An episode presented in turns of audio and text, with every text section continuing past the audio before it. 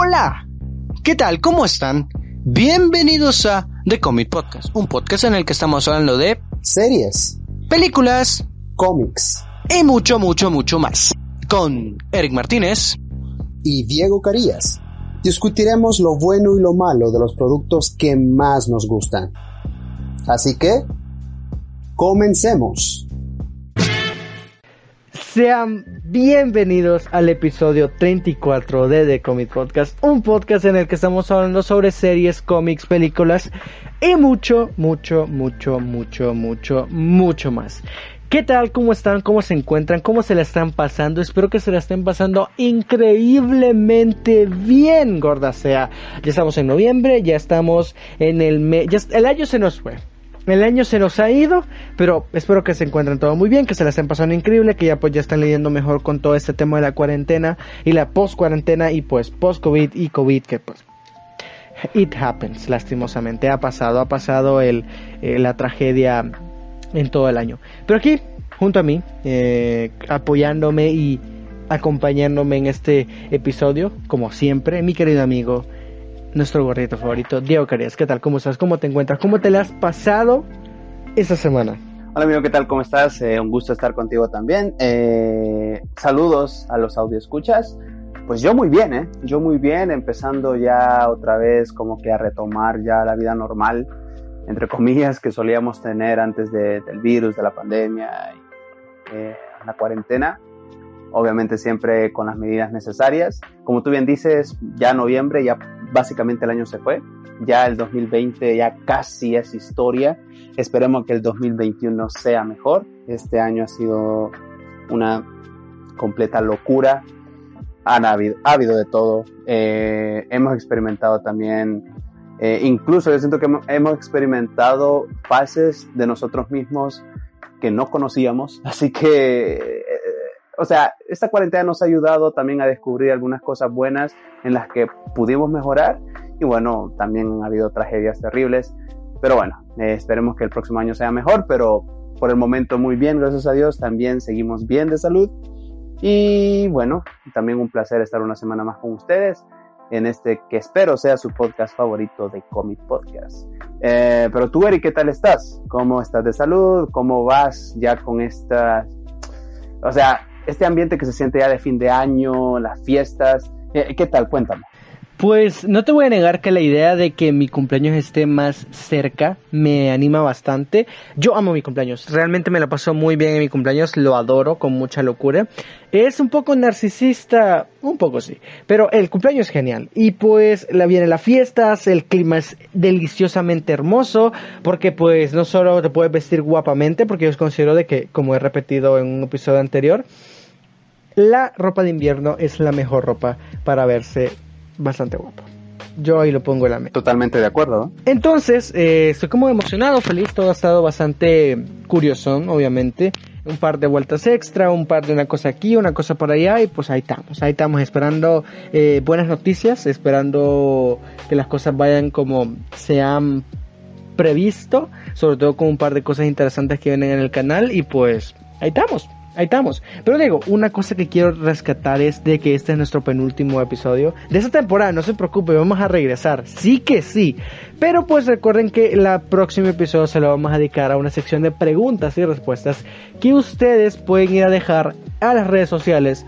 Tanto Diego, mía o las del podcast o directamente eh, pues aquí en la caja en la, en la descripción tanto de los últimos podcasts. Vamos a estar revisando a ver qué preguntas salen. Así que si ustedes desean conocernos más a Diego y a mí pues pregunten pregunten. Diego está soltero ese tipo de cosas. Hagan las preguntas Sí que sí, sí que sí. Así que eh, tras la, el recordatorio, Diego, pues no sé si quieres agregar algo más o nos metemos de lleno en lo profundo del océano para hablar sobre esta máquina asesina de la que vamos a dedicarle este podcast esta semana.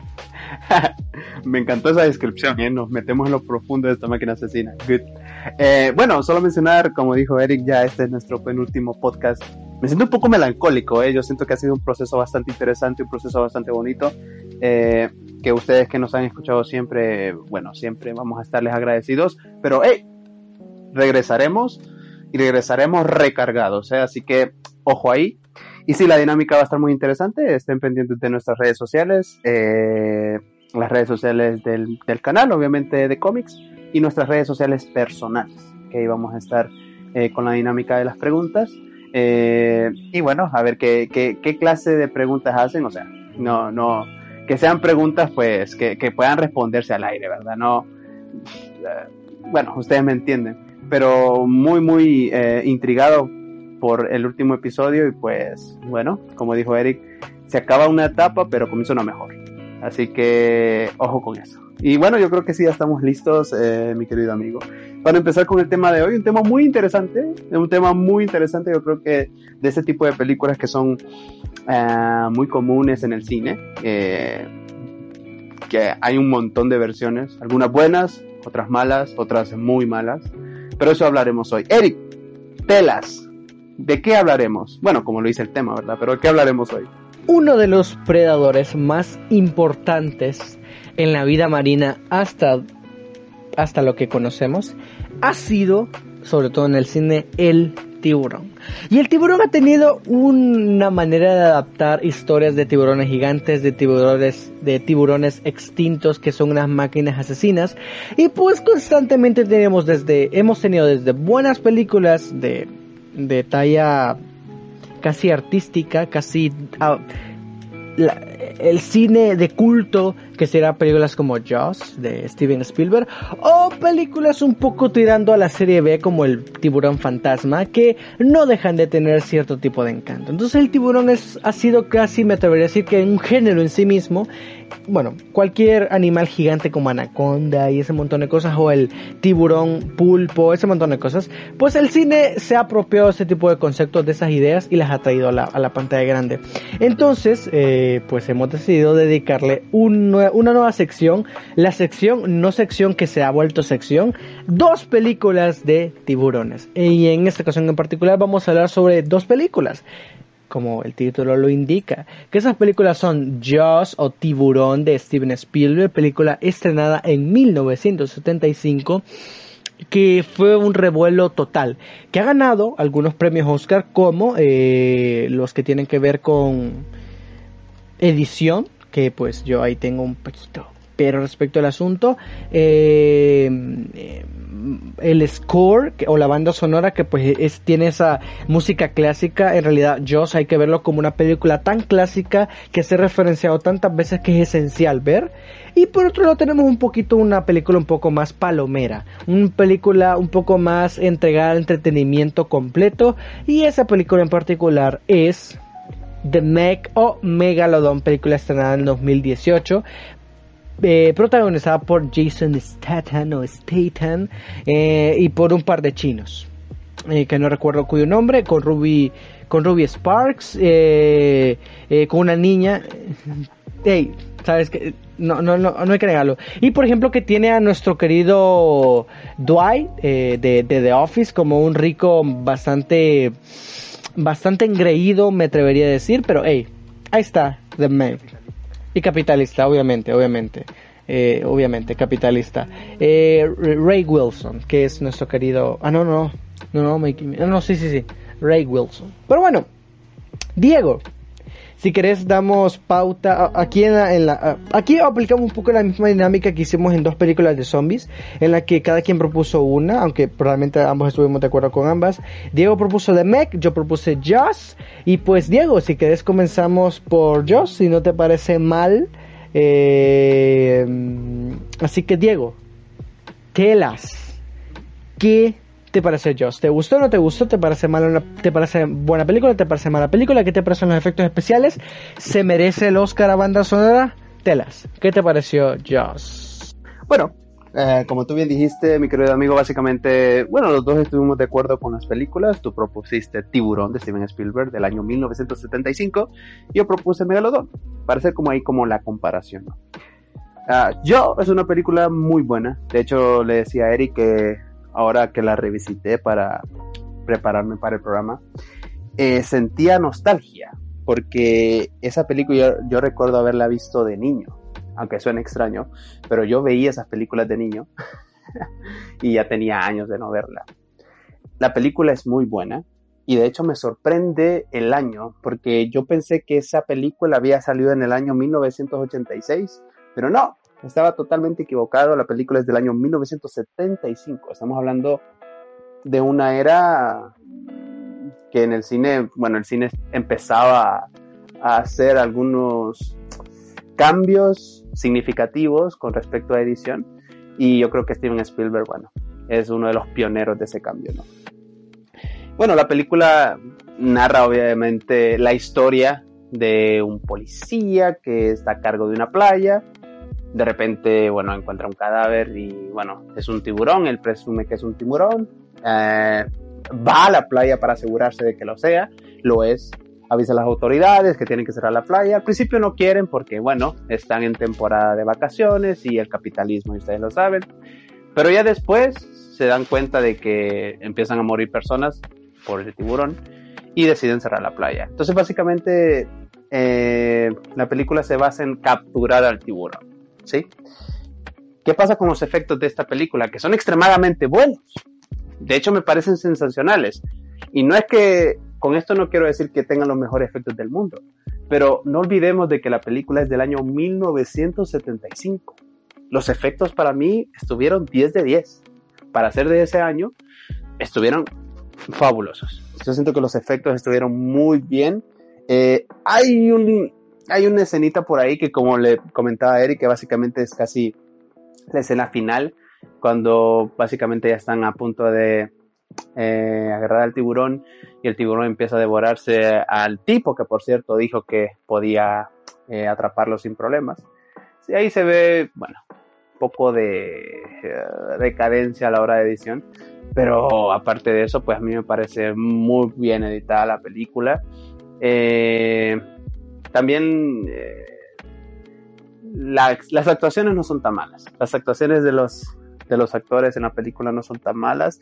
La historia de la película en sí me parece interesante porque ¿quién diría, quién diría que en una playa donde siempre, bueno, abunda un número significativo de personas, de repente pues llega un tiburón. Y, bueno, lo típico, ¿no? Que siempre cuando uno ve películas de tiburón y va a las playas, queda con ese mérito, ¿no?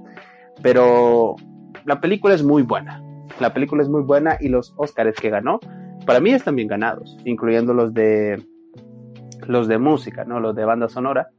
Es que, eh, como lo vuelvo a repetir, quiero que quede claro, o sea, para mí es una película fabulosa y los efectos son geniales, tomando en cuenta que es de 1975, o sea, que en ese entonces no había tantos recursos como para recrear lo que Steven Spielberg hizo aquí. Entonces, me parece un trabajo admirable. La película es muy buena. Eh, no aburre la película, quizás porque, no sé, quizás yo le tengo nostalgia porque la solía ver de niño, pero la película yo siento que siempre te tiene, pues sí, al tanto, ¿verdad? De qué van a hacer, qué van a hacer con el tiburón, si lo atrapan o no. Eh, hay un par de instancias que tal vez se vuelven un poco, vuelve un poco lenta la película, eh, por ejemplo cuando se ponen a discutir ahí con los dueños de la playa o incluso ya estando en el barco, el científico, el cazador y el protagonista que incluso se ponen a charlar ahí, eh, como que hacen un poco lenta la película, pero eh, así en resumen es una muy buena película y es la película pionera de esta saga de tiburones, como, porque como decíamos al principio, o sea, películas de tiburones hay muchas. Unas buenas, otras malas, otras muy malas. Pero esta es la pionera, es la número uno. Eh, eh, es la número uno. Entonces, eh, excelente. Excelente para el año. Excelente los efectos. Banda sonora también muy buena.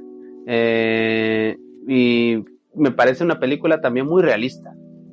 me parece una película muy realista comparándola con otras, ¿verdad? Que me parecen incluso estúpidas. Eh, algunas películas que han salido, como dijo Eric, incluso han salido versiones de tiburones calamardo o tiburones con tres o cinco cabezas. Y los efectos, bueno, ¿qué les puedo decir? Pero Tiburón de Steven Spielberg es una gran película, épica, la número uno, siempre lo será, la pionera de estas películas que como dice Eric se volvieron tendencia. Yo creo que a partir de ahí, pues han venido creando películas de tiburones y siguen haciendo películas de tiburones. La más reciente de la que hablaremos después. ¿eh? Pero eh, muy buena. La película es muy buena. Y los Oscars que tiene, bien, bien ganados. Es lo que yo pienso con respecto a la película por el momento. Errores. No le veo errores, la verdad. Eh, eh, lo vuelvo a repetir, no sé si porque estoy cegado por la nostalgia, porque cuando la vi, bueno, me acordé de cuando era niño, pero no le vi muchos errores. Como digo, tiene algunas secuencias que hacen parecer lenta la película, pero para mí está bien, está bien. Eh, no es una película que te tiene emocionado todo el tiempo, pero tampoco te aburre, o sea, tiene un balance. Así que eso es lo que opino de la película, me parece un pionero increíble de las sagas de tiburón. Y es lo que yo tengo que decir por el momento.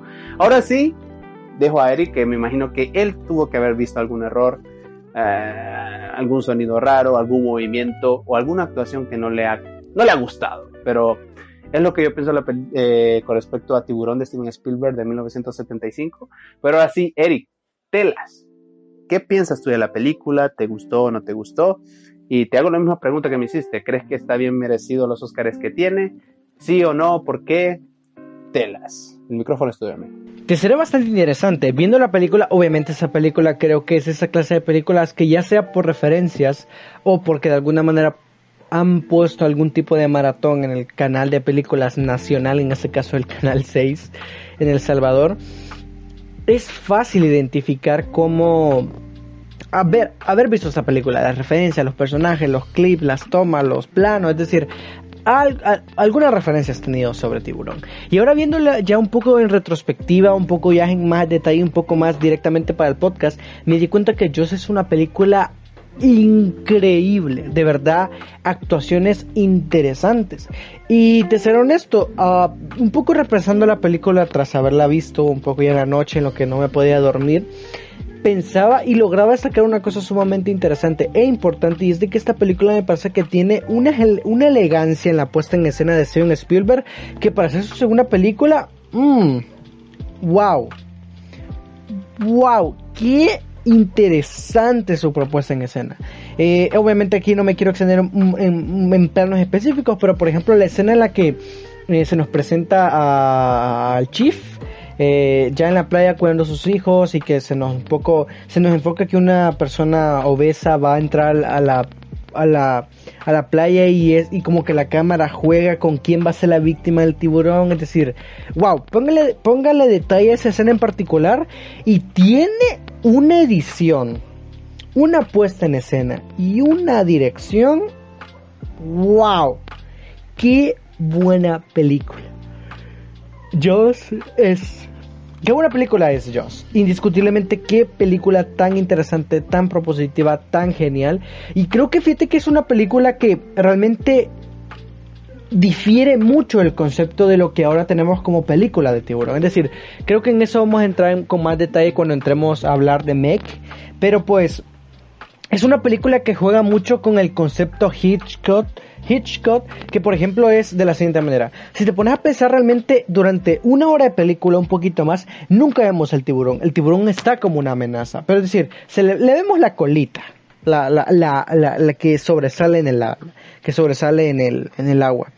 Eh, pero más allá de eso, realmente el tiburón es un miedo inexistente, un miedo que no es físico, un miedo más de atmósfera. Algo que hizo muy bien, por ejemplo, The Lighthouse, película que obviamente recomiendo si no han podido watchar, no han podido ver, con, eh, con William Defoe y pues con nuestro querido, con el nuevo Batman. Eh, Christian Stewart iba a decir, esa es la, esa es Bella. ¿Cómo se llama con Robert Pattinson. Eh, Robert Pattinson. Fue increíble. Robert Pattinson. Fue increíble, exactamente. Fue increíble. Entonces es realmente una película que The Lighthouse, por ejemplo, mucho maneja este concepto de la atmósfera. Y fíjate que, en esto, la banda sonora aquí quiero aclarar. ¿Qué banda sonora tan legendaria? ¿Quién no ha escuchado el tan tan tan tan tan? Es decir, esa tonalidad que posiblemente lo habré hecho mal y ustedes no entienden a qué me refiero, esa tonalidad clásica de la avenida de un tiburón, wow, es tan es decir, a nivel narrativo es muy buena porque te indica el tiburón is coming, a quién va a matar. Es decir, es muy, anticipa la llegada del tiburón, pero por eso no le quita encanto y no le quita ese tipo de suspenso atmosférico, ese terror atmosférico que presenta la película. Es más, la película técnicamente solo tiene un jumpscare, que es cuando eh, el, personaje del, del, marino, eh, como, no, del el que estudia los tiburones, eh, ¿cómo se llama? Se me ha ido el nombre del personaje, es de Matt, de Matt, de Matt, de Matt, de de Matt, de Matt de Matt Hooper, eh, cuando ese men eh, va a revisar una, una, lancha que ha quedado ahí tirada y por ejemplo revisa si alguien está muerto, aparece la cabeza de alguien que han, matado, pero es decir, es el único jumpscare que está en la película, pero de verdad resto, wow, qué manera de la construcción del terror de la película. Y creo que es una película que tiene unos momentos sangrientos muy gore, muy interesantes, es decir, eh, no tiene no tiene miedo de, ser un poco violenta en ese sentido, aunque al final, claro, es falso todo el asunto, pero pues está, es una puesta en escena mm, deliciosa. Qué buena película, chicos. Es decir, si ustedes no han visto Joss, tienen que ver Joss, tienen que ver Joss. Sin embargo, creo que tengo que destacar un par de problemas. Y yo tengo un par de peros. El primero quiero dejarlo entre, en una, entre una ambigüedad, ¿ok? Es que yo, la versión que estaba viendo en particular, no sé si estaba mal o qué, pero hay dos momentos que no sé si Diego, si te pasó lo mismo, me confirmas. Directamente voy a explicar las escenas. Cuando han anunciado que las playas van a cerrar y que hay un tiburón y que están pidiendo 3 mil dólares porque lo casen, la siguiente escena es todos los, todos los habitantes, más alguien que ha llegado de, los isleños, están intentando em, ir a capturar el tiburón. Y por ejemplo está esta escena en el muelle en el que hay un montón de barcos y llega el chief Martin y comienza a decir, no, no se vayan en ese bote, no sé qué, no sé cuánto, y en eso llega Matt, el, el, biólogo marino. Entonces, esa escena en particular, cuando eh, el Chief Martin está hablando con, con uno de sus compañeros policías, en una caseta que hay por ahí, él está hablando por teléfono, directamente cuando van a cambiar de escena a la otra, hay un corte de la edición tan feo porque el corte se siente de que el, personaje con el que está hablando Martin está hablando y se corta de repente su conversación.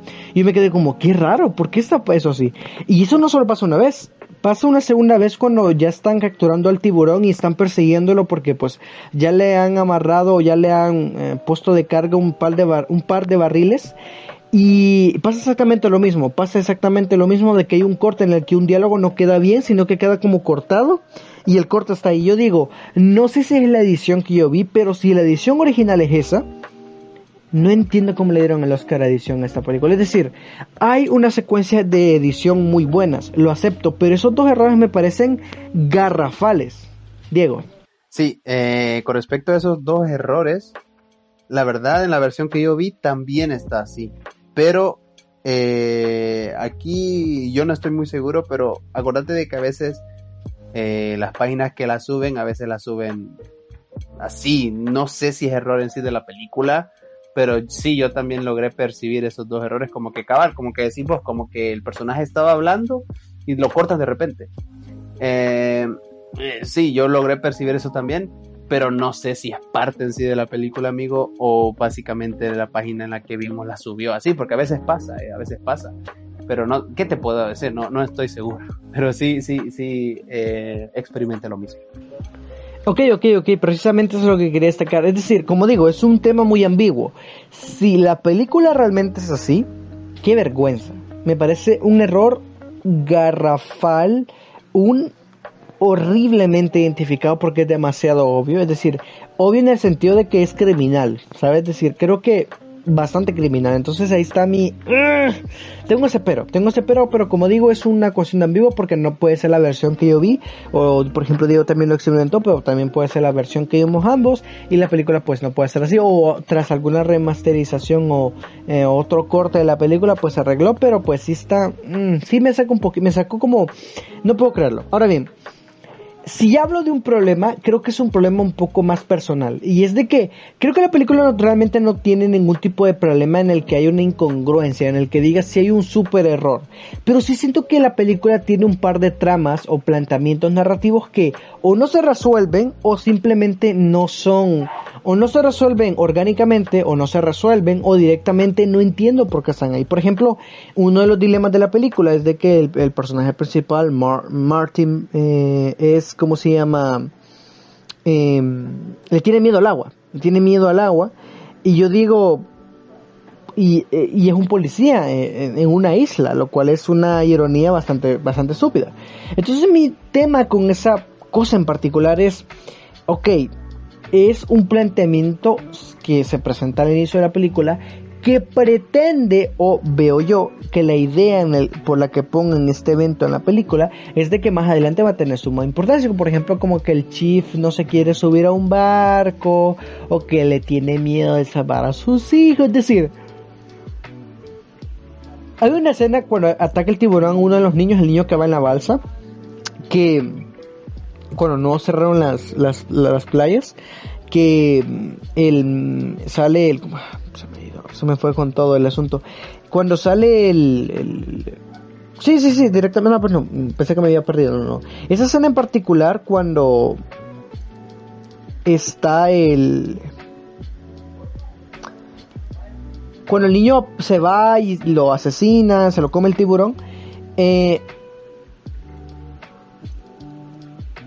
sí aparece que Martin tiene algún tipo de problema con meterse a la playa porque está diciendo sálganse, sálganse y salen todos los papás a rescatar a sus hijos, pero por ejemplo Martin se queda acá a la orilla de la playa. Pero más allá de ese tema en particular y algún comentario que le dice Matt, el, el biólogo marino, realmente ese tema me parece un poco flojo, es decir, es una trama que se plantea, es un planteamiento narrativa que realmente no considero que esté bien desarrollado. Es decir, no lleva a ningún lado, no entiendo por qué está ahí, realmente no tiene importancia en el futuro, por ejemplo, porque mm, Martin se va en el barco con Queen y con Matt a, cazar al, al, tiburón, pero más allá de eso realmente no veo ningún tipo de importancia, es decir, no se siente mal porque se está hundiendo el barco, no se siente mal con interactuar con el agua, entonces como o por ejemplo, esto no le permite que se bañe, es decir, mm, ese tipo de cosas, siento de que pretende ser un planteamiento muy gordo, muy gigante, más grande, más importante, que desde mi perspectiva no se resuelve en ningún momento en la película. Es decir, más que resolverse porque no es que se va a quitar el trauma que tiene el personaje o la, o la construcción que se le ha hecho, sino que nunca le veo importancia. Es decir, nunca veo que sea realmente un pero para Martin eh, salvar la vida de un hijo, salvar la vida de, una, de un habitante de la isla, o salvar su propia vida, o la de Queen, o la de Matt. El hecho de que no le guste nadar. Me parece un tema un poco eh, que no funciona ni a nivel cómico, ni funciona a nivel narrativo. Es como, eh, no sé, no me gusta. Y te voy a ser honesto, a mí me parece un poco, la, la película me parece un poco desordenada, desde mi perspectiva. Y es de que creo que eh, la película está muy bien dividida entre la primera hora de película y la segunda hora de película. Es decir, el miedo, eh, de ese miedo, ¿cómo se llama? Esa atmósfera de terror que tratan de generar en el que el tiburón es una amenaza que no se puede ver o que no han visto de manera literal, está vigente, pero pues, no sé, algunas cosas, por ejemplo, me parecen un poco rondas. Por ejemplo, el final. En la película, Quinn se muere. Matt y Martin no lloran su muerte a pesar de que han entrado en algún tipo de relación íntima al estar en el barco juntos. Y de repente en la película solo se van mientras ellos se van nadando. Y es como... Me parece es decir, el tema se resolvió, el problema se resolvió, que era el tiburón siendo asesino, pero me parece un, final un poco anticlimático en lo que a mí, en lo que concierne. Es decir, me gustaría, por ejemplo, como ese momento en el que la esposa, tras estar muy preocupada de que su marido se ha expuesto al agua porque es un problema y tener miedo por el tiburón, ve como en el horizonte Martin y, y Matt aparecen juntos. Es como, hey, me gustaría ver eso y pues no lo tenemos. O por ejemplo, algunas cosas me parecen un poco tontas, porque por ejemplo, el reclamo de la mamá del niño que se muere en la escena que acabo de escribir cuando Martin no entra al agua, o se queda a la orilla de la playa, eh, esta escena en particular, eh, cuando ella le pega, le da una cachetada diciéndole, tú sabías del tiburón, no sé qué, no sé cuánto, es como... ¿Estás consciente que el problema es el alcalde, verdad? Es como... O por ejemplo, el alcalde al principio pretende ser un pero para que se haga una investigación o para que se combate el tiburón y la segunda mitad no es, es decir, el, alcalde dice, no, firmemos esta babosada de que hay que capturar el tiburón y no sé, es decir, no sé, es decir, me parece un poco un nivel narrativo un poco extraño. No iría malo porque realmente, como digo, no hay problemas, no hay incongruencias, no hay momentos de incoherencias, pero sí no me termina de convencer su planteamiento narrativo. Es decir, me deja de ver muchos sentidos. Siento que algunas escenas están cortadas las unas de las otras, hay unas elipsis que no dan a entender que son elipsis y aparentan ser errores, pero no son. Es decir, es una película que me deja desear a nivel narrativo muchísimo, muchísimo, muchísimo, muchísimo. Es un pero muy grande lo que me cocina, pero más allá de eso, Qué película tan buena. Efectos especiales, wow. No mencioné esto en la parte buena, pero pues lo quiero destacar. Me encanta cómo se ve el tiburón. Se ve demasiado bien. Demasiado, demasiado bien. Es decir, siento de que eh, son muy poco, muy pocos y casi contados los momentos en el que el tiburón no se ve bien. Eh, o se ve muy robótico. Que me atrevería a decir que viendo la película decía, el porque ocuparon al igual que Jurassic Park un mecatrónico eh, para un mecha, tal cual un robot para el tiburón, que puedes ir a visitar en eh, Universal, creo que está el tiburón. Eh, está la escena cabal donde está el tiburón que ocuparon y el barco, tú sabes. Eh, pero por ejemplo, toda esa secuencia en la que el tiburón destruye el barco me parece mal editada. Es decir, siento de que hay unos cortes muy rápidos en el que de repente estamos con Queen y con Martin y de repente el tiburón ya partió medio bote y es como... Eh, no sé, ¿qué, ¿qué, pasó aquí? Es decir, sé que es por el tiburón y para que no se vea falso, pero pues no sé, el planteamiento en la escena me parece un poco burdo. Sí, muy eh, fácilmente se puede decir que burdo para un director que apenas es su segunda película, pero pues no sé. Pero lo que quería destacar con los efectos especiales de que a veces el, mecatron, el mecatrónico que utilizaron con el tiburón me parece inclusive más fluido que los dinosaurios de Jurassic Park. Es decir, los dinosaurios de Jurassic Park me parecen un poco toscos sus movimientos, muy poco orgánicos, muy poco naturales, ya sé, son robots, pero pues el tiburón me gusta su movimiento, es decir, siento de que tiene un movimiento muy que muy natural y pues eso se lo debe aplaudir a, tanto al, a los efectos especiales de la película, particularmente a los que se encargaron de eso, como directamente a pues Steven Spielberg por entregarnos escenas bastante buenas. Pero pues realmente es una película preciosa, hermosa, que si ustedes no han podido ver, véanla.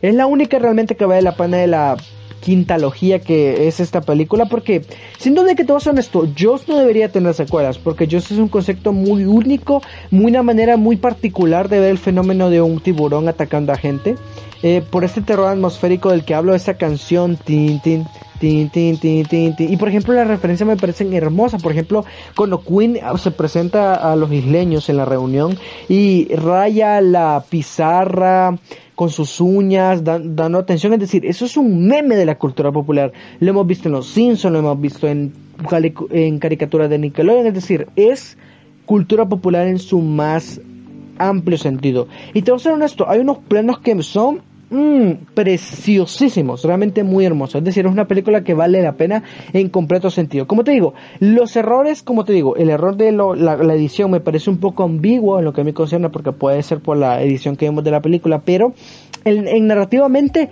no me termina de convencer, me deja de ver un poco a mí, pero personalmente a mí, pero realmente soy objetivo, realmente no tiene ningún tipo de problema y eso es buenísimo. Buenísimo, buenísimo, buenísimo. Es una gran, gran película. Pero bueno, no sé si quieras mencionar algo antes, Diego, y si no, damos pa'lante con la siguiente película. Sí, yo creo que ya podemos pasar a la siguiente película, pero como tú dijiste, resaltando, yo creo que es la pionera eh, esta película de tiburón.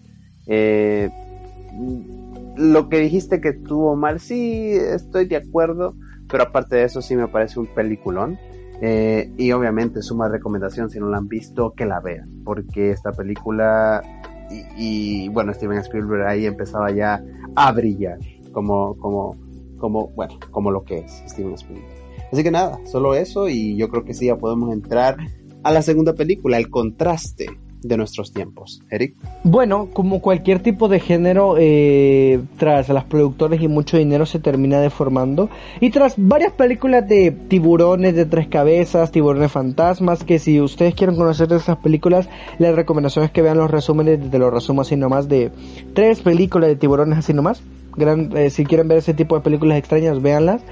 Eh, pero pues efectivamente, como Diego dice, el género se deformó muchísimo y el dinero y el capitalismo abordó. Se, adueñó de la creatividad de los tiburones, una vez planteada por Spielberg.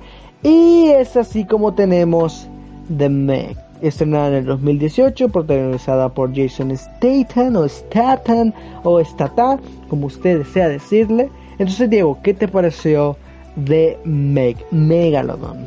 Un dato curioso que quiero resaltar de esta película y que Eric me pregunta por qué desperdicié mi dinero, es que yo fui a ver The Meg al cine. De hecho, fui con mi hermana y la disfrutamos mucho. Eh, yo siento que, bueno, ustedes saben de que gracias a Eric me he convertido en ese tipo de personas que ve una película y nota un error y ya eso como que le resta a la película. Antes no solía ser así, amigos. Antes viví el cine y lo disfrutaba. Sin embargo, yo siento que ese tipo de películas son, ok, me quiero entretener y ver películas de tiburones, siento que en una época hasta se volvió un clásico. Entonces, recuerdo que estaba en el cine y dije, hey, voy a ir a verla, estoy aburrido, quiero ir al cine. O sea, saben que amo el cine. Bueno, Eric también lo hace, eh, pero de manera diferente. Pero la fui a ver al cine y me parece una película muy interesante. Eh, Jason Statham, yo soy fan de ese men, o sea, ese actor lo hace muy bien. A pesar de que la mayoría de sus papeles es de malo, porque yo siento que lo hace mejor de malo, pues en esta película lo hace muy bien otra vez. Eso sí, eh, yo creo que el tipo, no sé si nombrarlo momento Pikachu, pero algo que ya quiero mencionar de la película es que el tipo en, en, la película es Superman. O sea, ese men te puede hacer cualquier cosa que necesite la trama. Cualquier cosa. Pero bueno, vamos a entrar más adelante en ese asunto. La película de Megalodon me parece una película muy interesante ya que toca un tema científico y es que los megalodones existieron, algunos dicen que aún existen.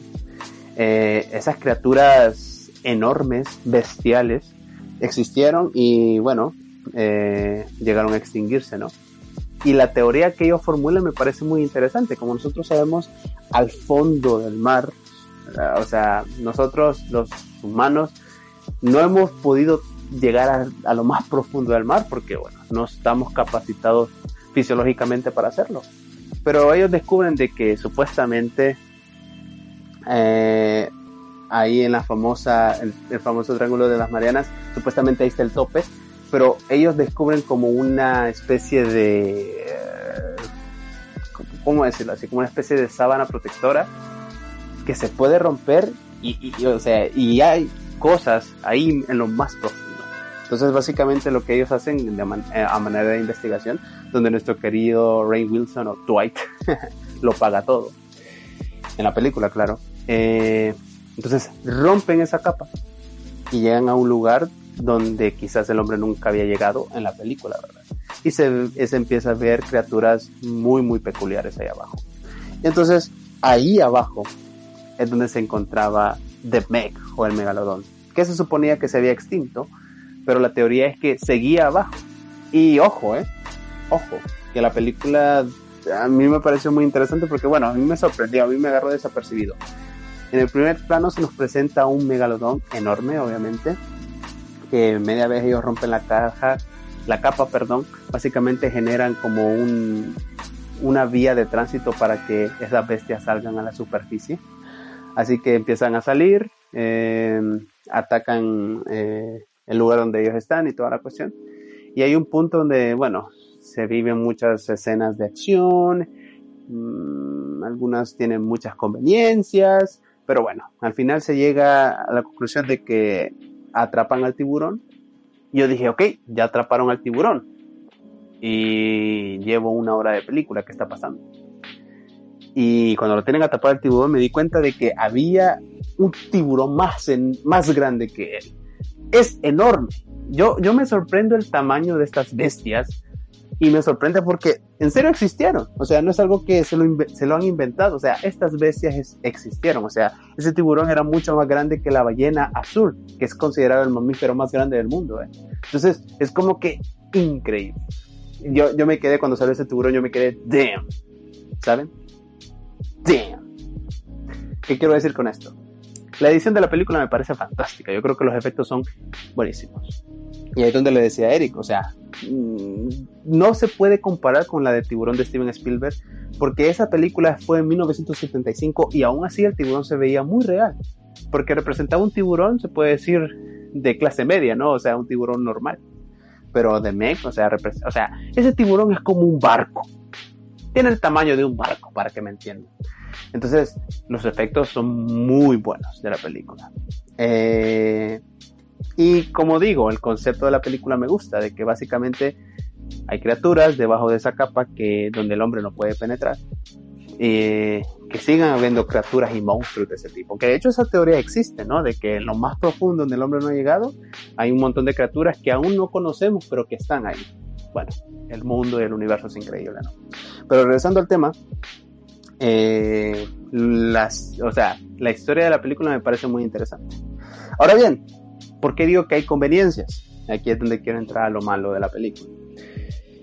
Lo vuelvo a repetir, yo soy una persona que disfruta el cine y lo entretiene. Sin embargo, he aprendido, gracias a mi querido amigo, a ver esas pequeñas conveniencias o errores en las películas. Como lo vuelvo a repetir, eh, el actor Jason Statham, aquí es Superman. Él hace cualquier cosa que requiera la trama. Y hay un montón de secuencias de acción, ¿sí? Hay un montón de secuencias de acción donde te puedes a pensar, eso no puede ocurrir en la vida real, en primer lugar. Y hay muchas conveniencias, o sea, Jason, que es el protagonista, ha estado a punto de morir y no muere. Obviamente no lo van a matar porque lo necesitan para el resto de la película. Y hay unas secuencias, por ejemplo, cuando agarran al primer megalodón que todos suponían que era el único, eh, ellos están en el barco, se están tomando incluso fotos con él. Eh, hay un científico gordito que no sé por qué siempre los científicos los ponen de ese tipo, o sea, pelo largo con lente gordito, no sé. Pero el punto es de que hay un científico cae al agua y ellos están ahí divirtiéndose y de repente sale el megalodón enorme, se traga el gordito y se, y se come el, el que ellos habían atrapado, vuelca el barco y toda la cuestión y ellos permanecen con el barco eh, volteado, permanecen ahí mucho, mucho tiempo. Y da la casualidad de que en todo ese tiempo que ellos permanecen ahí, ya piden ayuda, incluso hay una especie de diálogo y conversación, y el tiburón no se acerca. O sea, en todo eso, que pasaron muchos minutos, pues el tiburón no se acerca. Pero de repente cuando deciden irse, se dan cuenta de que hay una lancha ahí y la agarran y entonces media, cuando ellos se suben a la lancha y, la encienden y empiezan a buscar superficie, el tiburón empieza a seguirlos. Entonces yo digo, en todo ese tiempo que estuvieron ahí discutiendo, ¿verdad? De que hay dos tiburones, nadie dijo esto, esto no era parte de mi trabajo. O sea, ¿dónde estaba el tiburón? O sea, el tiburón sale exactamente cuando se necesita. Media vez ellos agarraron la lancha, empieza a seguirlos. Y todo ese tiempo que ellos estuvieron discutiendo, el tiburón pudo perfectamente regresar y comérselos a todos. Pero no pasó. Pero no pasó. Y, hay otra secuencia también, que es cuando el tiburón eh, llega a una playa, que no recuerdo el nombre. Y hay muchas personas. Sabemos de que se nos ha dicho y se nos ha enseñado o inculcado por medio de estas películas que los tiburones les atraen tres cosas. Vibraciones, sangre y movimientos bruscos. Y bueno, las personas pues están ahí normal, pero él no ataca. Hasta que las personas empiezan a moverse, pues empieza a atacar.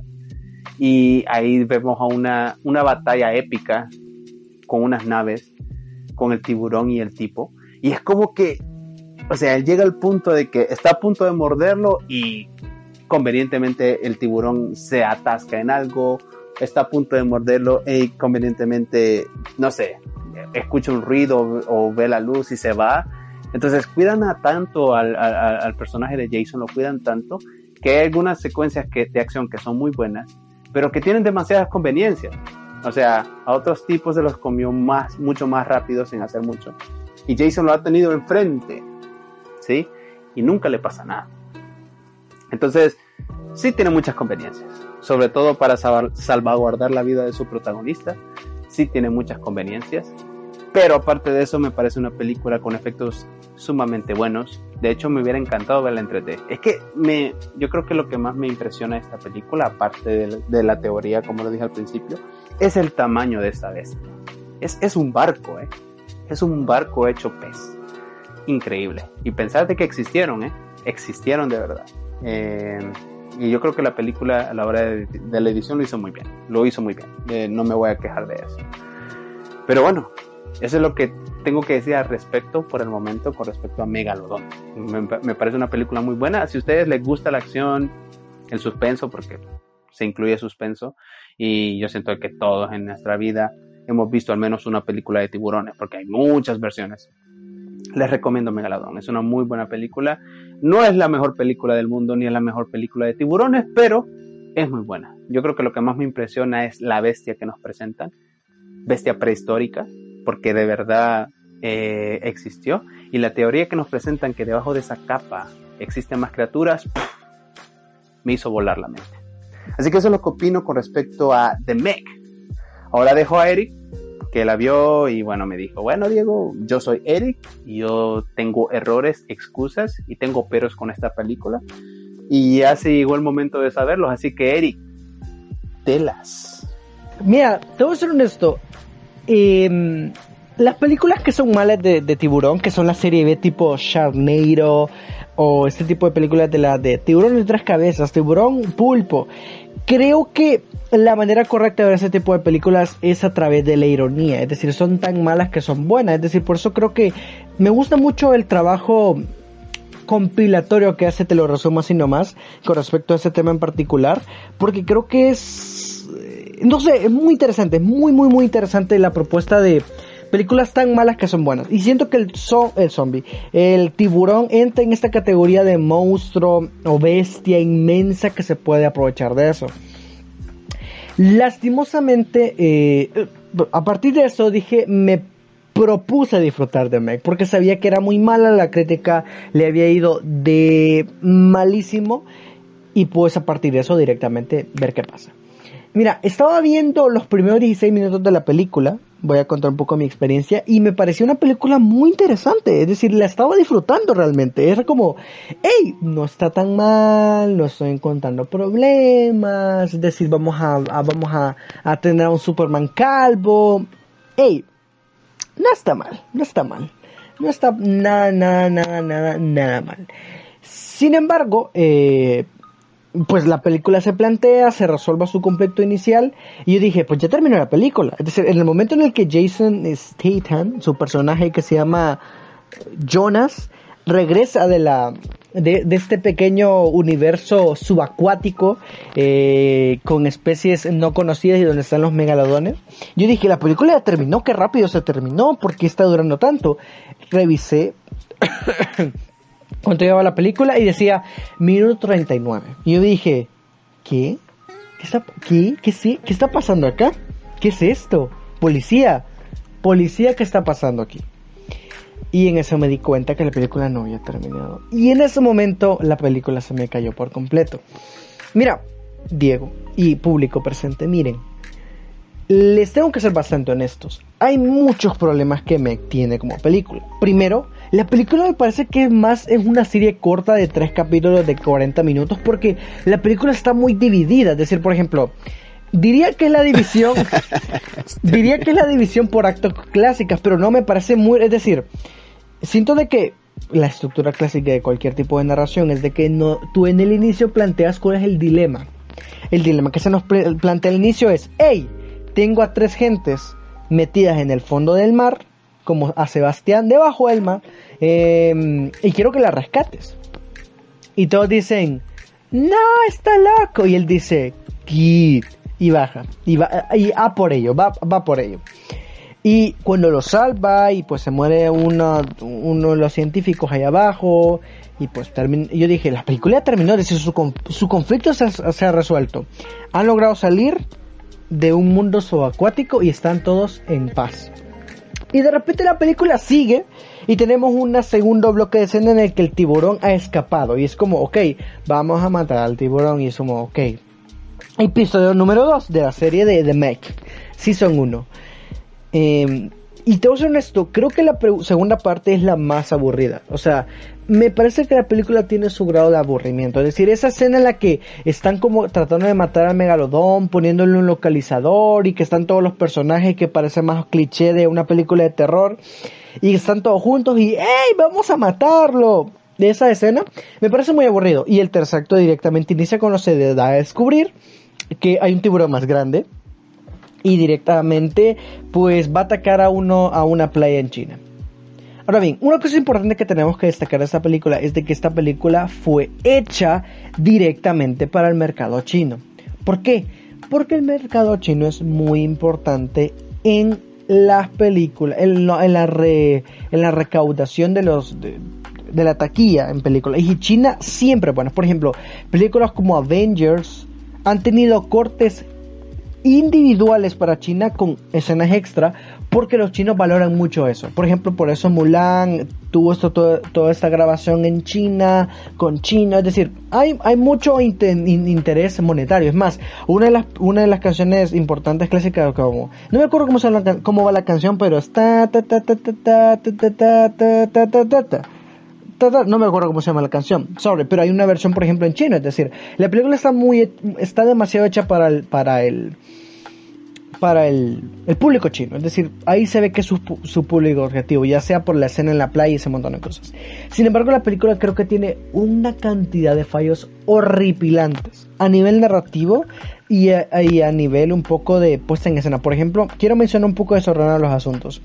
Es decir, en algunas escenas el tiburón se ve más grande. Es decir, por ejemplo, ya el megalodón, el super megalodón, se ve un poco más grande. Y por ejemplo, realmente no entiendo cómo funciona la película. Porque, por ejemplo, eh, si no mal recuerdo, el hecho de que los tiburones hayan escapado de este mundo subacuático es que cuando la, la chinita, la que es madre, la, donde, en la que va en la nave amarilla de Star Wars, a la superficie cuando, cuando dice vete, porque no, no me vas a ayudar aquí, se va y por ejemplo, en ese, en ese gran montón de aire, bueno, que esa interacción de temperaturas que tiene en el mundo subacuático es cuando los tiburones salen.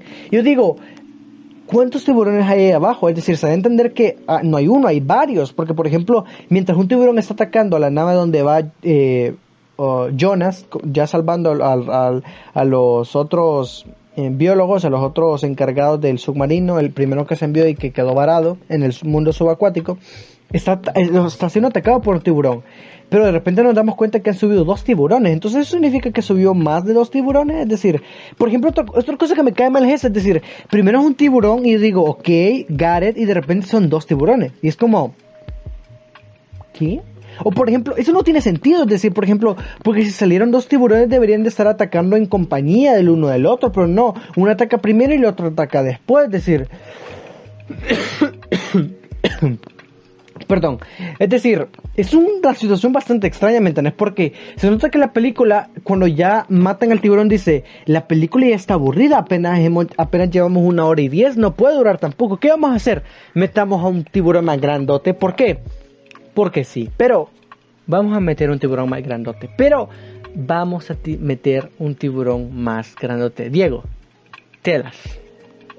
Sí, quería aportar algo. Ah, vaya, ahorita estás diciendo de que, en primer lugar, si se nos presenta un tiburón de, o sea, grande, pero no tanto como el super megalodón. Y ya después, ya cuando lo atrapan, pues se nos presenta en un segundo tiburón. Mira, indirectamente la película te dio a entender de que habían dos tiburones. ¿Cómo es eso posible, Diego? Ahorita te lo explico. No sé si vos notabas que a veces había secuencias de acción donde salía el primer tiburón, el primer meg, que le vamos a decir el megalodón junior, que es el más chiquito o sea, las secuencias de acción donde salía el Megalodon Junior y vaya, pasaba la, la, secuencia, pasaba la escena y después teníamos un panorama de cualquier sitio del mar que, vaya, te ponían como en una perspectiva. En la, en la persecución que tuvieron en el barco con el primer mech, pasó esa escena y después tuvimos un panorama, la cámara que estaba de lejos y observando el barco. O sea, como que vos estabas observando, o sea, ahí te van a entender que alguien estaba viendo. Y eso pasó muchas veces en la película. Entonces, yo al ver la película me di cuenta de que eso, esos panoramas que nos ponían, que terminaba una, una, una, escena de acción, el tiburón se iba y, y, salía la cámara en otro ángulo viendo o presenciando la escena. Entonces, todos esos panoramas que nos presentaba la cámara era el megalodón, el megalodón más grande. O sea, indirectamente él siempre estuvo ahí, pero nunca intervino. O sea, intervino cuando, bueno, mataron al megalodón junior y cuando les, cuando les beneficiaba la película. Pero o sea, el mech siempre estuvo ahí. Yo siento que indirectamente la película te lo presentaba así. O sea, esos panoramas de que estaban observando desde, desde lejos era el más grande. O sea, yo así lo interpreto, porque tenemos varias secuencias de eso. Que pasa una, una escena de acción, o incluso cuando eh, la niña le asusta el, el Megalodon Junior que le deja ir ahí una mordida al vidrio blindado.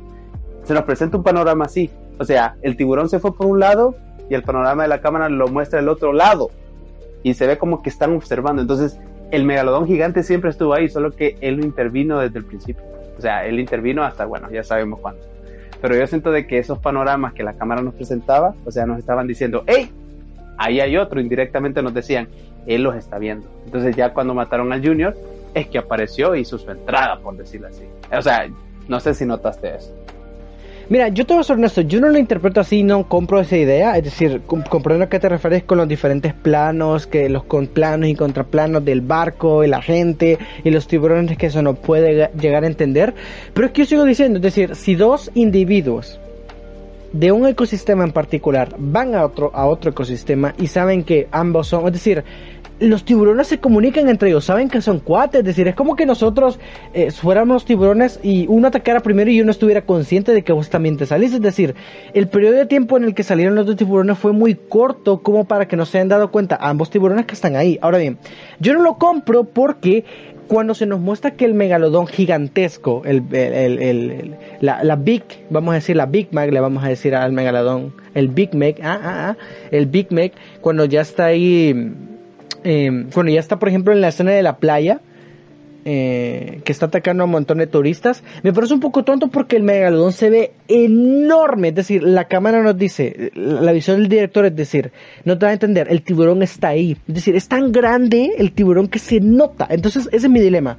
El tiburón es tan grande que, que, me parece un poco tonto que la gente no lo haya visto desde antes. Es decir, sobre todo considerando de que, por ejemplo, la tecnología que ocupan estos mens con todo el desarrollo tecnológico que tienen alrededor es enorme. Tienen radares, tienen, eh, o sea, sí, ya sé que al, primero le pusieron un localizador, al chiquito, a, la, cajita feliz, por decirlo así, pero al Big Mac técnicamente lo tuvieron que haber identificado o, o tuvieron que haber identificado antes su presencia. Y sí, hace que al final esto es un plot twist. Oh por Dios, hay dos tiburones, nos van a matar. Como te digo, me parece un poco decadente lo que me concierne. A mí me parece un poco, me parece un poco sacado de la manga porque si te pones a pensar, es decir, ¿qué necesidad que haya dos tiburones? Es decir, no le veo, por ejemplo, eh, Joss hace exactamente el mismo planteamiento de Joss lo ocupa de Meg alguna gente captura un tiburón que pretende aparecer ser el mismo, pero a través de la mandíbula se da a entender que no es el tiburón que realmente están buscando. Ah, en ambas películas pasa lo mismo. En una, en Joss, creo que lo manejan de mejor manera. Porque pues está este juego entre el pueblo apoyando de que sí, se mató el tiburón, no sé qué, no sé cuánto, uno dudando, uno sí, uno no. Eh, y por ejemplo, aquí me parece un poco tonto porque de verdad, es decir, por ejemplo, va por ejemplo la cantidad de tiempo que pasó entre que mataron al tiburón, lo colgaron al barco, lo abrieron un montón de hoyos, comienzan a celebrar. Estamos hablando de que por lo menos una hora. Entonces, que volvió a explotar el mundo subacuático y apareció otro tiburón. Es decir, ¿por qué no atacó inmediatamente? Es decir, ¿por qué no, por qué no jugaron ese plot twist más rápido? Es decir, es porque para mí se les acabó la idea, no, querían hacer una película más larga y quisieron, metamos otro tiburón. Es decir, la solución va más por ese lado y no considero que tengan un planteamiento decente. Bastante. O por ejemplo, si estos mens vieron que en, la, en, la, en el lugar donde estaba eh, su, estación acuática eh, en aguas internacionales vieron que un tiburón rompe casi un vidrio, ¿por qué no midieron la mordida? ¿Por qué no se dieron, desde el primer momento que vieron el tiburón, hubieran, hubieran dicho, sobre todo la bióloga marina, que es la china, hey, no es el mismo tiburón. Y es como, ah, hay un eso es un problema. como te digo, no lo, no lo compro, no lo compro lastimosamente. Eh, sí, Diego, dime, dime, dime, dime, dime. De hecho, o sea, si no lo compras, ok, dale. Pero ese dato que estás dando, de hecho, no sé si te diste cuenta de que cuando se estaban tomando la foto con el, con el, con la cajita feliz, como tú dijiste, cuando se estaban tomando la foto con él, eh, eh, ¿cómo que se llama el personaje de Jason? Tú lo mencionaste, se me ha olvidado. Eh, Jonas, Jonas, Jonas, Jonas. Jonah, vaya, Jonah le da, o sea, le toma una foto y le dice a la doctora, o sea, le dice, mira, quiero que veas algo. Y le dice, observa la mandíbula. Yo siento que ahí Jonah se da cuenta que no es el mismo. Y entonces yo creo que estaba, estaban a punto de darse cuenta cuando salió el otro. O sea, yo creo que indirectamente, o sea, se dan cuenta, pero ya muy tarde. O sea, no es que, o sea, entiendo tu punto, pero ah, es complicado. Yo la verdad, ¿qué te puedo decir? Eh, tiburones. Tiburones, ¿sabes? y, ojo, ¿eh? O sea, yo, yo te he dicho de que, o sea, la película tiene muchas conveniencias, porque las tiene. Pero sí, hay algunos datos que se dan ahí, quizás tarde, pero se dan, ¿eh? Va, por ejemplo, una gran conveniencia que no sé si, bueno, realmente no la mencionaste, es, por ejemplo, el chiste de que Superman Calvo, Jason Statham, Jonas, Jason, eh, no, Jonas, Superman calvo. Jonas esté ahí participando es de que él es el único hombre que ha bajado tanto uh, para ir a salvar. Es decir, es un hombre que es capaz y que tiene experiencia de bajar tantos niveles debajo del mar y que no le afecte. Pero yo digo, la China también bajó no me acuerdo cómo se llama su personaje, voy a buscarlo para no decirle a la China porque está medio, medio racista el asunto. Eh, ¿Cómo se llama el personaje? Eh, Sujin. se llama Sujin. Eh, le vamos a decir sushi, no son bromas. La doctora Sun Jun. Ah, ajá, ajá. Eh, entonces la doc, la hija de. el interés romántico de Jonah, vamos a decir así, porque hay un paquete, un coqueteo bastante, bastante estúpido, es decir, porque estaban planteados un poco a la fuerza. Pero bueno, lo que quería sacar es de que, por ejemplo. Fue increíble. Eh, el chiste de que él es la única persona que es capaz de bajar y poder rescatar a estas personas. ¿Y qué pasa? Que la doctora baja. ¿Por qué? Porque sí, baja.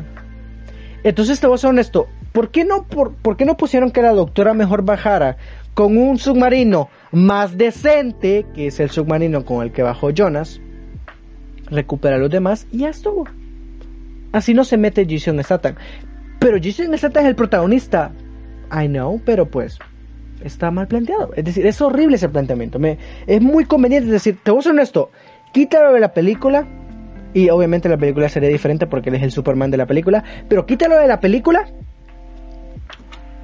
Y no, no tiene nada que ver. Es decir, mucha gente baja hasta ahí abajo. Hay mucha gente capaz de bajar ahí abajo, como la doctora. Es decir, porque la doctora no lo salvó realmente y no llevó un submarino que realmente valiera la pena. Es decir,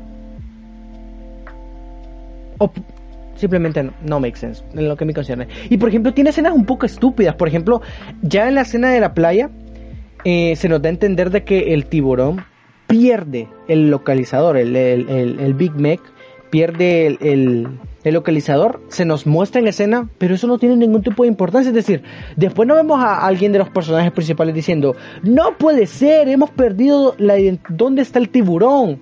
Nunca dicen eso. Entonces, ¿por qué pones esa escena? Ah, ¿Por qué lo pones? O sea, literalmente es nothing, es innecesaria. Pero bueno, pudo hablar aquí un montón de problemas que tiene Demek y tiene un problemas argumentales, conveniencias, incongruencias, incoherencias, actuaciones decadentes, personajes desarrollados a la fuerza.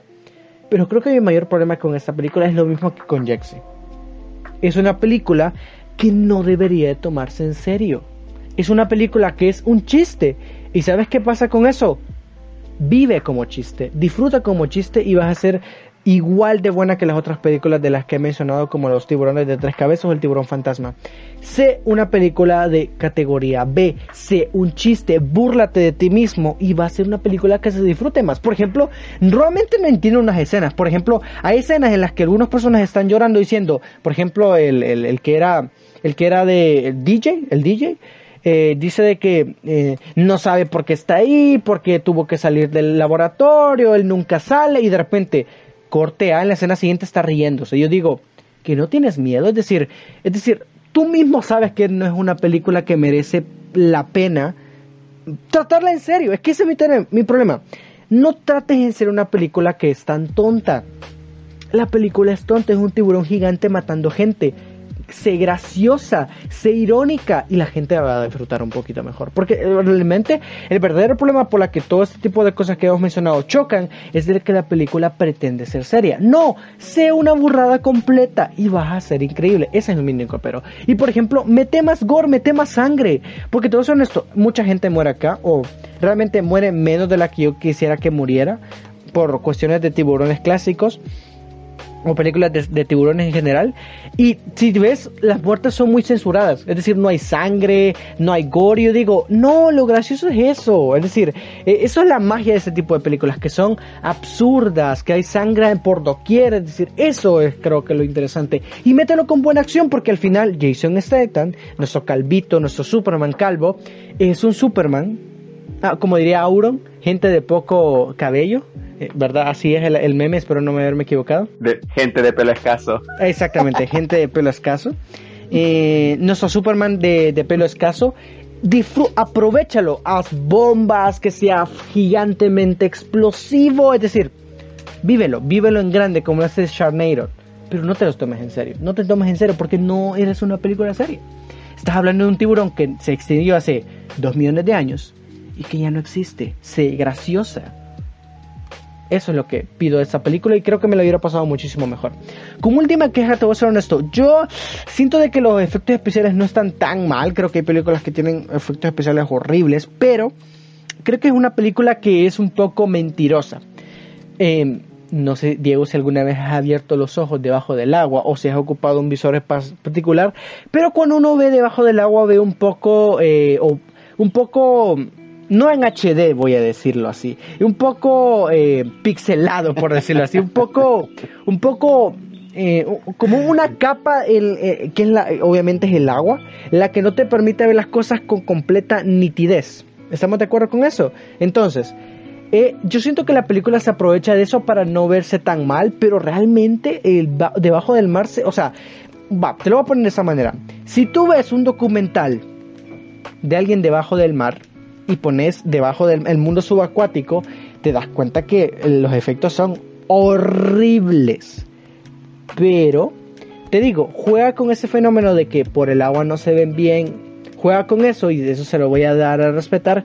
Pero eh, sí deberían de mejorar un poco. Es decir, por ejemplo, mira, la serie B siempre se ha caracterizado por películas malísimas y con efectos muy burdos, pero la gente ha amado eso. Por ejemplo, el terror de los 80 son películas que tienen un tipo de maquillaje que obviamente se ve un poquito falso, pero que la magia está en la recreación de cómo se hicieron estos momentos icónicos. Entonces un poco así está con Meg. Es decir, me hubiera gustado algo un poco más burdo, no tanto una figura 3D como algunas películas que Dios mío, es decir, se ve demasiado, se, ve demasiado basura, pero pues eh, para lo que costó la película me parece un poco